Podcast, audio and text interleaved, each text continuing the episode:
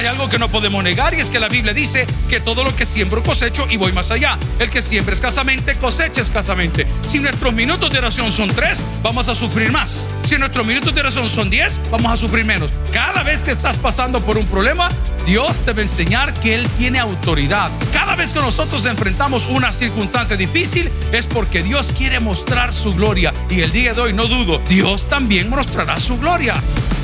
Bienvenidos al podcast de Toby Jr. Obedecer, depender, confiar, cumplir, compartir, permanecer y someterse son los siete requisitos para ver su gloria. La Biblia es la guía que Dios nos ha dejado para que conozcamos y podamos revelar su gloria en nosotros. Continúa con nosotros y escucha siete requisitos para ver su gloria.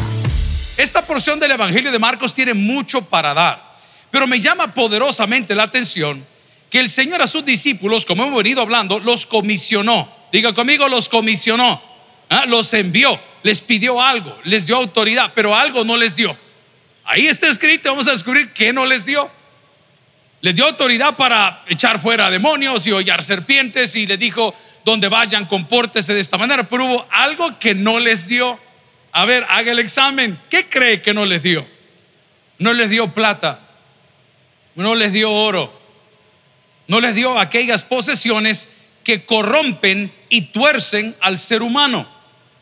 El Señor le está diciendo a sus discípulos, yo voy a estar con ustedes, donde ustedes entren yo voy a entrar, pero no les voy a dar lo que los infla. Dígalo conmigo, no les voy a dar lo que nos infla. Oremos al Señor que nos hable al corazón. Padre, gracias por esta noche, gracias por las tribulaciones. Oramos por aquellos, Señor, que están pasando un momento peor que el de nosotros. Oramos por los que están faltos de salud y esperanza.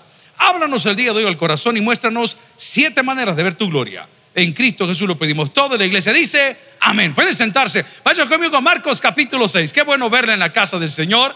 Esta mañana estuvimos acá a las 6 de la mañana. Son las 7 de la noche. Aquí estamos una vez más peleando la buena batalla. Aquí se nos enseñó con las botas puestas y de cara al sol. Siga orando, no se preocupe, ya se lo dijo el pastor Casamalguapa. Vamos a la palabra y dice, después llamó, ¿a cuántos llamó? A los 12. Diga conmigo, a los 12. Mucha simbología. 12 discípulos, 12 tribus de Israel, 7 son los pecados capitales, 12. La numerología y la Biblia no mucho se mezcla porque tiende a causar confusión. Pero aquí me está hablando de cobertura. Diga conmigo, de cobertura. Aquí le estaba diciendo que las tribus que pueden ser representadas a través de los 12 estaban siendo respaldadas todas por Dios. Pero usted dirá, ¿y por qué a Zabulón? ¿Y por qué a la de Neftalí? ¿Y por qué a la otra? ¿Y por qué a esta le dio mayor poder o mayor cobertura, mayor autoridad? Pues eso ya no tiene nada que ver con Dios, tiene que ver con usted. Dentro de su familia pareciera que solo son cuatro los bendecidos y los otros siempre están en necesidad. ¿Quiere saber por qué? Es por su estilo de vida y su comunión para con Dios. Eso ya no lo decide Dios, lo decido yo. ¿Cuánto tiempo le invierte usted a su red social? ¿Cuánto tiempo le invierte usted a su cuerpo? ¿Cuánto tiempo le invierte usted a su negocio? Que es correcto, pero ¿cuánto tiempo le invierte usted a su vida espiritual?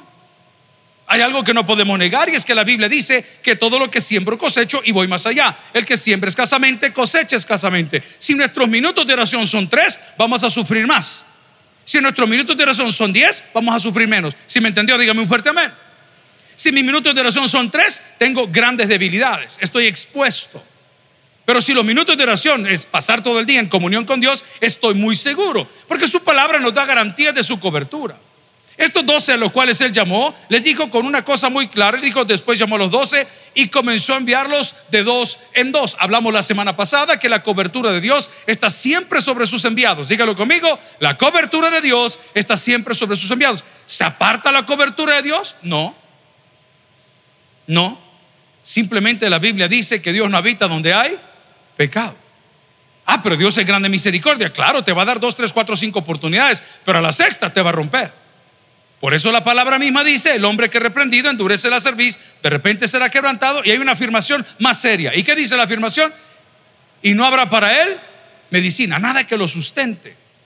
¿Alguna vez ha dormido, se ha despertado con un dolor de oído? Estaba yo en Houston, recuerdo yo hace unos años o meses atrás, no recuerdo en qué otra crisis estaba. Era el mes de enero, no se me olvida. Y estábamos en el hotel y yo de repente tenía que ir a predicar al día siguiente, era domingo, o sea, de sábado para domingo. Sábado había una campaña o una actividad. Pero cuando me quise despertar para ir el domingo a la iglesia del Pastor José, donde estuvimos hace unas semanas, yo me quise parar y no pude. Pero mareado, completamente mareado. ¿Cuántos hombres hay en la casa del Señor? Diga conmigo, mareado.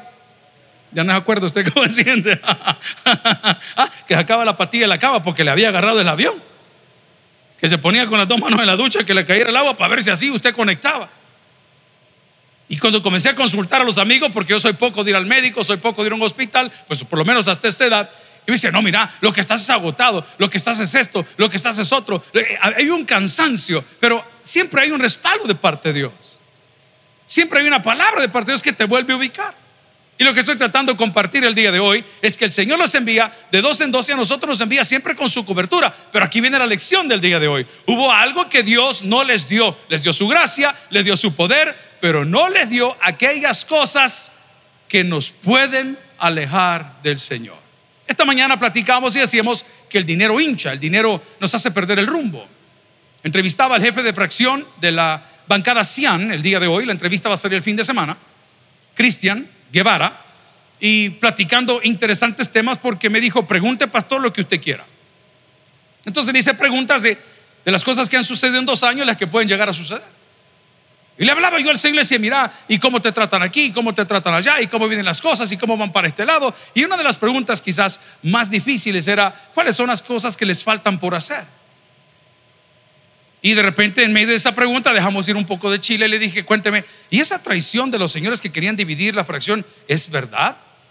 Sí, me dijo, yo iba para un viaje y de repente me llamaron a mi teléfono que estos dos o tres colegas habían cometido un error. Le digo, pero ¿por qué lo cometieron si tienen una, una buena visión de país?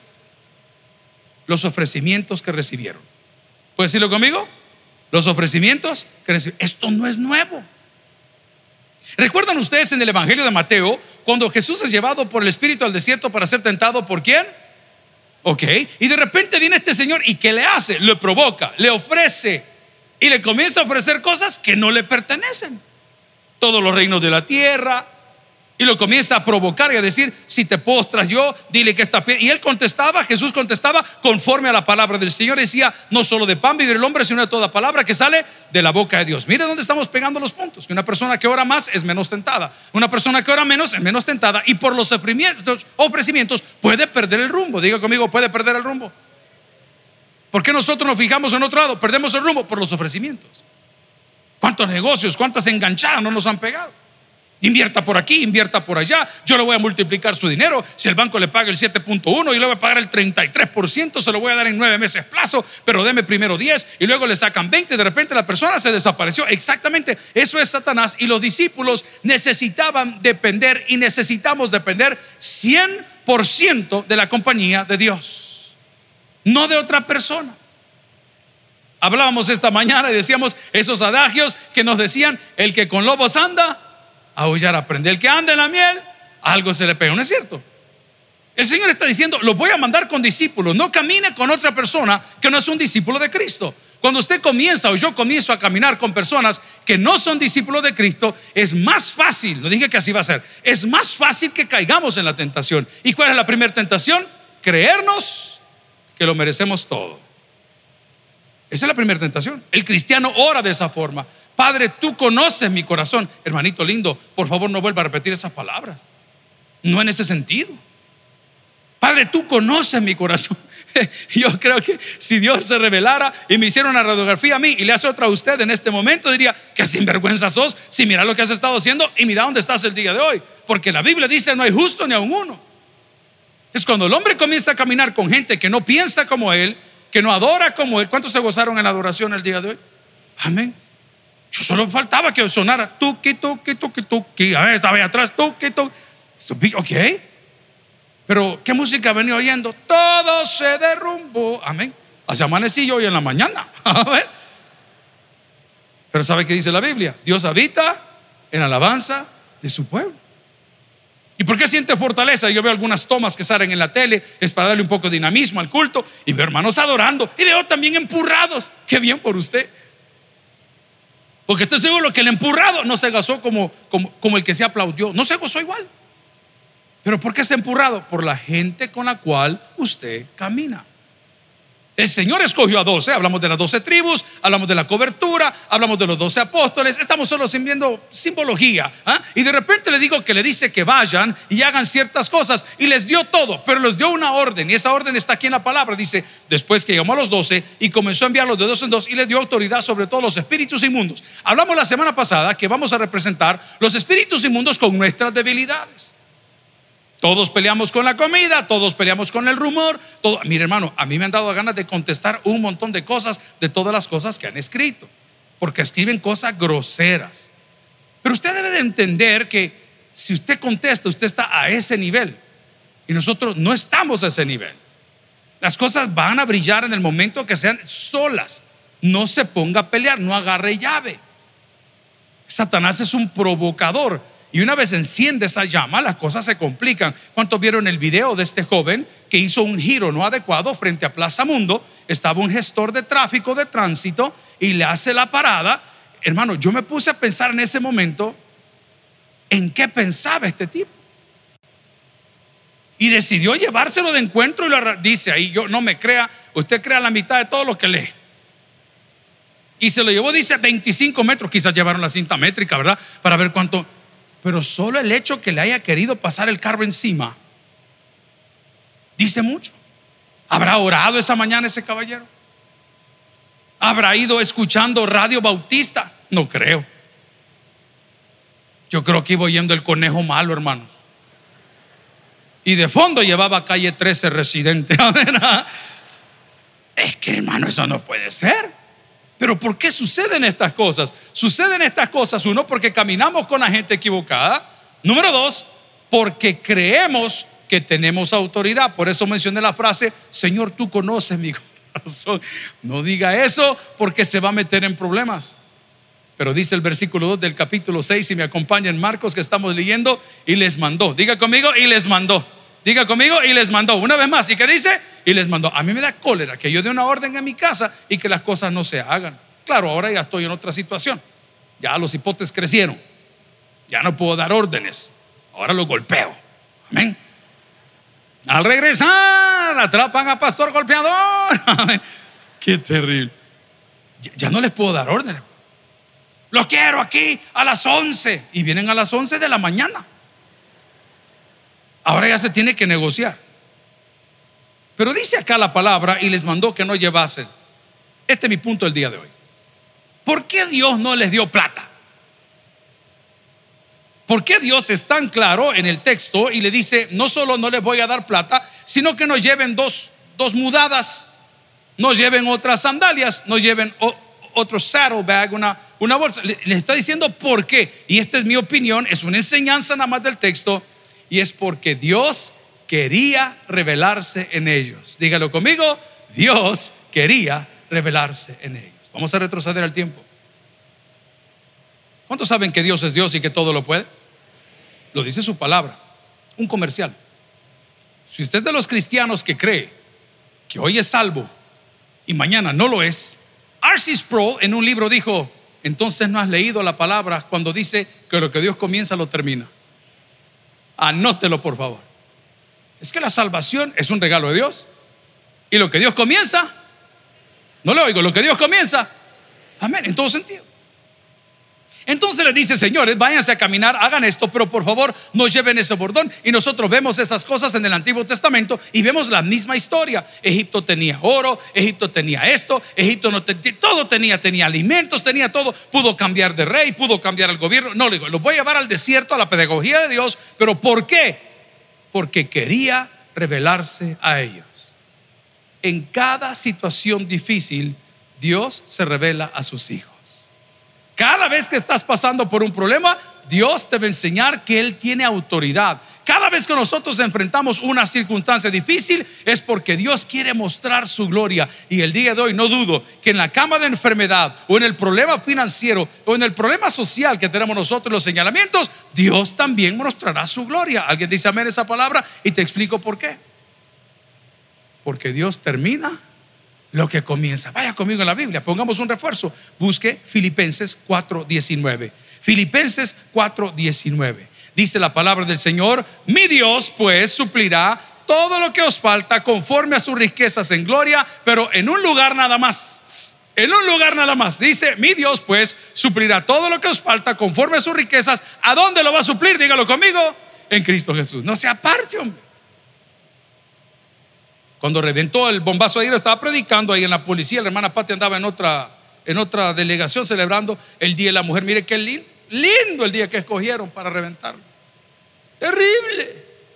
Y como Jorge es como medio sagaz para darme las noticias, eh, pastor, me dice, yo terminé de predicar y se movía. Y mire, pasa esta situación. Y yo me quedé, brother, le digo, este, vamos para la base y veamos cómo nos vamos a, a organizar y, ni modo y afrontar, a chispear. Le digo, son soldados que yo recibí. Yo no lo puse, yo lo recibí así. Y con el tiempo las cosas van a ir cayendo solas, no se preocupe. Y de repente Digo, bueno, ¿qué es lo legal? Llamen al abogado, llamen a fulano, llamen al interventor, llamen al auditor, vámonos para allá. Ahí está ya. Ahí está toda la lista. Todavía no. Deme chance. Un, dos, tres, cuatro, cinco, seis, siete, ocho, nueve, diez. ¿Qué vamos a hacer? Me dijeron. Esperar en ti.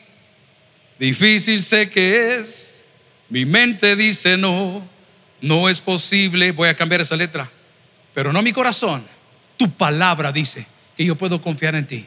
Tú siempre has sido fiel, tú nos has sostenido. Ojo, y esto es lo más difícil, eso es lo lindo, eso es lo lindo, pero esto es lo difícil. Y esperaré pacientemente, aunque las redes me atormenten. Yo no confío con la mente, lo hago con el corazón. ¿Alguien recibe esa palabra en su problema el día de hoy? Ahí se va a revelar Dios. Pero pastor, hay un montón de compromisos. Pero pastor, mire, aquí tengo a mi equipo de trabajo, conózcalos. Esta gente da la vida por esta institución. Vinieron a las 6 de la mañana, son las 8 de la noche casi, aquí están sentados. ¿Y a estos por qué no les aplauden? Aquí están. Y aquí van a estar mañana y van a estar pasado mañana. No, hay buenas personas. Claro que las hay. Claro que las hay. Entonces, hermano, tranquilo. Esta mañana predico un sermón que se lo quiero recomendar. ¿Qué hacer cuando estoy en la reventazón? Ahí está colgado ya en la red, búsquelo. Eso no es mío, hombre, eso lo aprendí mi papá. Yo escuché ese sermón hace un montón de tiempo y lo aplicamos esta mañana porque era muy necesario. Pero no se preocupe, cuando usted ve alrededor y dice, nadie está conmigo, Dios está con sus hijos. Es más, la palabra dice que cuando dos o tres reunidos en su nombre, Dios ahí va a estar. Entonces, tranquilo. ¿Es difícil? Claro que es difícil. Por eso cantamos aquel corito clásico, cansado del camino, sediento de ti, un desierto cruzado, sin fuerzas he quedado. Aquí está la clave, vengo a ti. Pero no vengo a reclamarte. Sumérgeme en el río de tu espíritu. Exacto. A los discípulos se le dio todo, pero no se les dio plata. Bueno, podemos hacer muchas otras aplicaciones. No se le dio para crear dependencia. Digo conmigo, para crear dependencia. Nosotros los padres de familia, los ochenteros, noventeros, setenteros, sesenteros, cincuenteros, cuarenteros y treinta y nueve nuevos que ya se van a morir todos.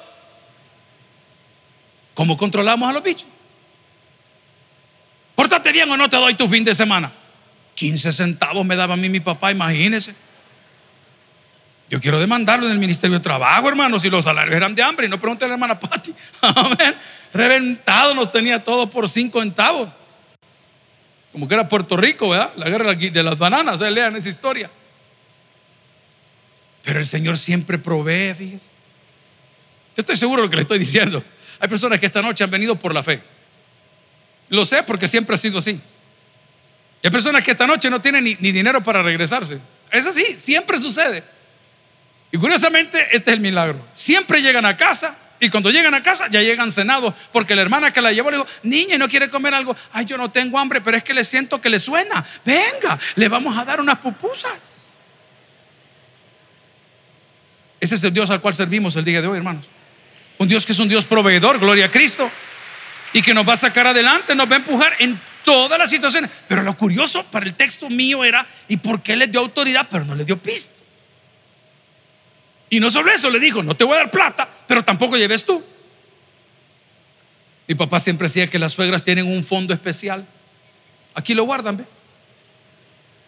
Esa señora no le falta nada. Allá iban para Usulután, se les acabó la feria, se quedó el carro sin gasolina y todos volteaban a ver a la suegra porque es maga. ¿ah? A saber de dónde es salir dinero. Como es la rentera de la colonia, la señora, ¿Ah? ahí saca el billetillo. Vaya, hijo, póngale estos 20 dólares de gasolina, un cuarto de aquí. Hoy no compra nada. Amigo y hermano, la primera forma como yo puedo ver la gloria de Dios es si yo el día de hoy tomo la decisión de obedecer al llamado que Él me hizo. Tengo un amigo que todo lo debe, todo lo debe, debe todo, literal. Es que debe todo. Tiene como cinco casas y las debe. Tiene como cuatro motos y las debe. Maneja como cuatro carros entre sus hijos, su esposa y todo, y todo lo debe. Pero tiene todo. Hasta lancha creo que tiene y un Suyetski por ahí que le digo, y me dice, mira gordo, tal cosa. Y mira, yo te admiro, de plano te admiro. Y se mete en unos líos que yo lo aplaudo. Compra una casa y compra, mira, y, no te da miedo. Oiga lo que me dice en su filosofía de vida. Yo quisiera ser como él. El que nada debe, me dijo, nada tiene, me dijo. ¿Alguien recibe esa palabra profética? El que nada debe, nada tiene, dice. Y después, como somos medio, vea, emparentados, me dice, mira, gordo, me dijo, si al final si te morís mañana, tenés seguro de deuda y no te lo están descontando, pues. No, porque siempre, no, hombre, la deuda le va a quedar a la familia. No, mira, yo no puedo hacerlo. Qué triste que a mis hijos les tengo. No, si, si el banco te está cobrando un seguro de deuda por cada deuda que tú tienes. ¿Y cómo es que sí confiamos en los bancos y no podemos confiar en Dios?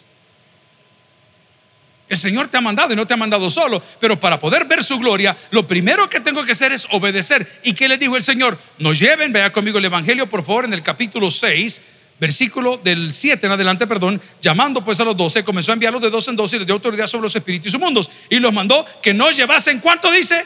No le oigo. ¿Se acuerda aquel corito que decía, que tengo nada, nada, nada, nada, nada, nada, nada? Y usted responde, que no, que no. Amén. No lleve nada. Deje que el Señor lo haga. Porque Él quiere manifestarse. Vamos a recordar las manifestaciones de Dios. Y dice la palabra en Génesis que puso al hombre y puso a la mujer y le dijo al hombre, vas a ponerle nombre a todas las cosas y vas a poner de aquí para allá. Y lo hizo el Señor con toda la autoridad. Y dice un texto maravilloso que no sé cómo ha de ser esto, dice que la presencia de Dios se movía en ese lugar. Yo estoy seguro que muchos de los que estamos aquí, si estuviésemos en otra situación financiera, en lo último que pensásemos es en venir a la casa del Señor a media semana. Lo sé porque lo sé. ¿Por qué lo sabe? Porque yo sería uno. Mira, nosotros lo vemos desde la casa. ver que a media semana hay mucho tráfico. Amigo y hermano, le tengo un mensaje. El tiempo que usted invierte con Dios no es tiempo perdido. ¿Alguien recibe esa palabra el día de hoy?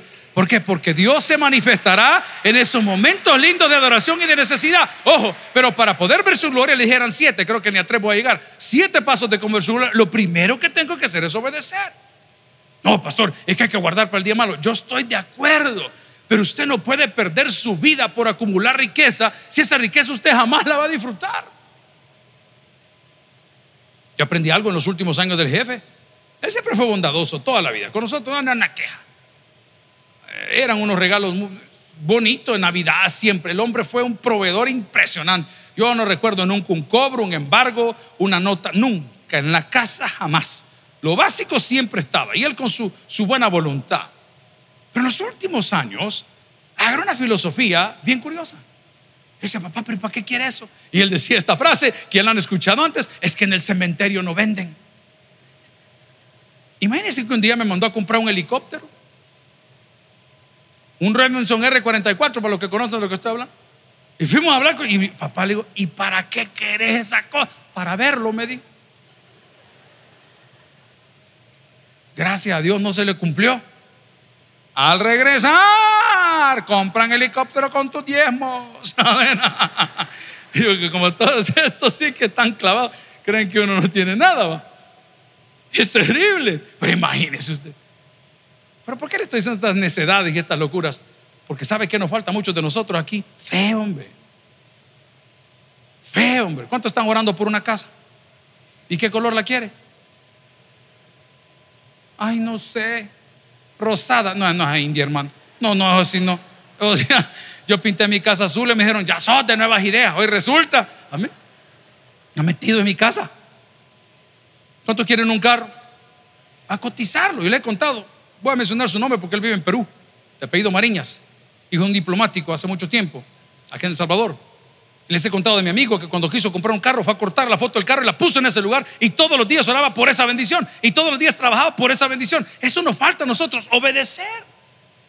Créale al Señor y cito una vez más Filipenses y dice la palabra 4:19, mi, mi, Dios pues suplirá todo lo que os falta conforme sus riquezas en gloria. ¿A dónde, hermanito lindo? Por favor, subrayen esa parte. Eso no lo puedo obviar porque sería un mentiroso. ¿A dónde lo va a conseguir usted? En presencia de Dios, hermano. Eso dice comunión, eso dice prioridad, eso dice servicio, eso dice dedicación. En segundo lugar, para poder ver y que Dios se revele en mi vida, debo de depender 100% de Dios. Dígalo conmigo, debo de depender 100% de Dios. Significa que el día de mañana debo de recordar lo que la Biblia enseña. No te jactes del día de mañana porque no sabes qué dará de sí el día. Dependa del Señor. Esta mañana, Semana Santa, ya se siente. Antes se oían las chicharras. Amén. Hoy se oyen los balazos. Amén. Ahí se oyen ya. Bella Semana Santa andan asaltando por Metrosur. Amén. Pero el calor y el vaporcito. Es más, les quiero confesar algo. Este mediodía me comí mi primer torreja. ¿Alguien me ganó? Levánteme la mano si había comido torreja. Tío Meme, en serio, por eso tenés problemas de azúcar. Dos te comiste. Habló de torreja, no de señora. Dos. ¿Cuántos han comido torreja ya? ¿Y qué faltan? Los jocotes en miel, eso sí se pueden. Los libros de la Biblia nadie las maneja. Mire, ahí está la señora dándome al Qué cosa más rica. ¿Y sabe cómo, cómo yo las torres? Heladas, hermano. A mí las cosas calientes no mucho. Bueno, no todas, pero, pero esas cosas a mí sí. A mí helado. Ya se siente el ambiente. Y muchos de nosotros hemos obviado no solamente lo que estamos hablando del día de hoy, sino que no queremos depender de Dios. Dice la palabra en Mateo capítulo 6, versículo 26. Mirad las aves del cielo que no siembran, ni ciegan, ni recogen en graneros. Y vuestro Padre Celestial, es una afirmación, y vuestro Padre Celestial que dice, las alimenta. ¿No valéis vosotros mucho más que ellas? ¿Alguien dice amén esa palabra? A los discípulos se les dio autoridad, se les mandó de dos en dos para que no perdieran la fe, pero no les dio plata. Porque Dios quería revelarse en el proceso. Yo quería bendecirles en el proceso. Lo hizo con su pueblo escogido, lo hará con nosotros el día de hoy. En tercer lugar, para poder gozar de la revelación de Dios, debo de confiar. Debo de confiar. La palabra confiar, de latín fides, confianza. A mí me mandan un estado de cuenta de un lugar que se llama confía. Tumblimbli, ve que galán. Confía en que te estamos timando. ¿Ah? Confía en que te cobramos el no sé cuánto por manejo de tu propia plata y te pagamos intereses pura anciana. no puedo decir la palabra. ¿Y usted que confía en la gente?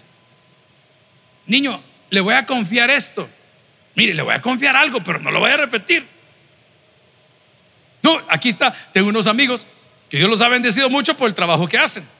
Y la Biblia es clara. El obrero es digno de su salario. Repítalo conmigo.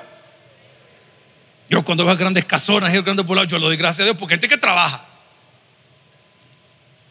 Pues si no trabaja usted, yo no puedo enojar, pues Dios los bendijo a ellos. Entonces me cuentan que un día prestaron las llaves de su casa, de una de las casas que tienen. Y le dijeron a unos amigos, vayan a la casa con toda confianza, utilicen. Y la jefa, la dueña de la casa, después de la experiencia de haber prestado su casa para que la gente llegara de visita, le faltaban cubiertos, le faltaban platos, eso es normal, siempre hay una tía mañosa. No, no, no, no tiene una tía mañosa usted. Amén. La señora después del postre guarda la cuchara en el vestido la lleva, qué terrible. Hasta el salero se mete la señora aquí en lo que está comiendo. Pero esto es lo que me llamó la atención. Nos cuentan, ¿no? Hasta los trajes de baño se llevaron. Ok, después de esa experiencia, ¿qué hace usted? Ya no confía. Después de lo que estamos viendo y los ataques y los señalamientos, que es un daño colateral, irreversible. ¿Qué va a suceder con muchos? No van a confiar. Y no dice el libro que usted sostiene en su mano como el que tengo aquí arriba, maldito aquel que confía en el hombre. Gloria a Dios, ese aplauso es para Dios, pero piénselo. No, pero tienen que ser diferentes, tiene toda la razón. Lo que yo le estoy tratando de decir es que usted perdió la confianza en Dios por un hombre. Ese es su error. Como entronamos al hombre, destronamos a Dios, lo venimos hablando, posmodernismo. El evangelio a mi manera, lo que a mí me gusta. Hay pensamientos que a mí me encantan, pero no los puedo postear. Por ejemplo, si te gusta y eres bueno a ello, hazlo. Es que me puede gustar y soy bueno, pero es un pecado, entonces no lo puedo hacer. Pero como ya desentronamos a Dios y entronamos al hombre, mi templo, mi cuerpo, por eso me como cuatro pupusas y dos semitas. Acompáñame. Desentronamos a Dios y entronamos al hombre. Para poder ver la gloria de Dios, no solo tengo que obedecer al llamado, no solo tengo que depender, debo de confiar. Salmo 81 días, se lo voy a leer y dice la palabra, yo soy Jehová tu Dios, que te hice subir de la tierra de Egipto. Abre tu boca, qué belleza. Coma. Y luego que dice, y yo que dice la palabra, ¿cómo le hacían comer usted cuando era chiquito? La mamá le hacía la papilla, le habían comprado una cuchara especial.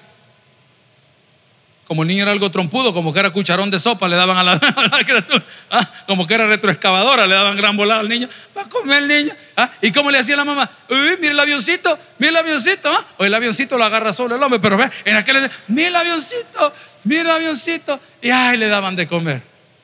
Hey, amigos, por favor leamos el texto. Salmo 81, 10. Recordemos de dónde nos sacó el Señor, hombre. Si te dio de comer la primera vez, te va a dar de comer la segunda. Dice la palabra del Señor, yo soy Jehová tu Dios, que te hace subir de la tierra de Egipto. Aquí hay un requisito. ¿Y qué dice la Biblia? Apliquemos la enseñanza, pues. Abre tu corazón, date una oportunidad, hombre. No sea tan negativo, hombre. Si hay cosas buenas en la vida. Si buenas personas, no todas son malas, hombre. Yo ya no creo en los hombres. ¿Por qué no creen? Es que a mí me salió malo, decía mi papá, ¿verdad? Como que fuese uno aguacate. Bueno. ah, I'm sorry. Como anchucho. El punto. Ya no confío en los hombres. Porque no sé qué, no sé cuánto. Que para que usted anda buscando otra cosa que no es lo que usted necesita. Mire, cuando uno tiene un vehículo ahí y lo repara y le gusta meterle la tuerca, herramientas tan horribles, tan horribles, diga conmigo tan horribles, por favor. No, pero diga, dígalo de verdad. Ve a su vecino para que se inspire, dígale, tan horribles. Pero funcionan, hombre. No me pierda todo la cadena del Evangelio que no vivimos por vista, sino por fe. Es que todo lo dejamos ir por apariencia. ¿De qué le sirve usted una muñequita de sala? ¿Y, qué hace eso? Y el bicho bonito no trabaja, no hace nada, es un papirrín. Él desfila por la pasarela de la Gran Vía paseando a su gato. Qué terrible. Ese es el problema. Ese está grave. Vamos a orar por el Padre. Amén. Voy ¿Qué onda? Y nosotros andamos buscando a un Dios que nos llame la atención a nosotros en la carne. Por eso la Biblia dice que la carne no discierne las cosas del Espíritu. Pero aquí está diciendo el Salmo 81, 10, yo soy Jehová tu Dios que te hizo subir de la tierra de Egipto. Nos está recordando, aquí viene la condicional, abre tu boca, dice la palabra, y yo que dice la palabra, la llenaré. Número cuatro, para ver su gloria y que Dios se revele en mí, hey, debo de cumplir lo que se me pidió. Estaba muy contento, uno de mis hijos fue un examen el día de hoy, ya está en etapa final de su carrera y había estado estudiando, es un cipote que no tengo que empujar. Él solo estudia, él solo hace. A las 10, 11 de la mañana manda la nota 96.11 de 100%. Le digo, hombre, te felicito, saliste a tu papá. ¿Cómo se llama? Le pregunté. No, el profesor, ya van ustedes por otro lado. Al regresar, no era hijo de él. qué terrible. Es que sí, son lechuga, les dicen, en todo sándwich quieren andar. ¿ah?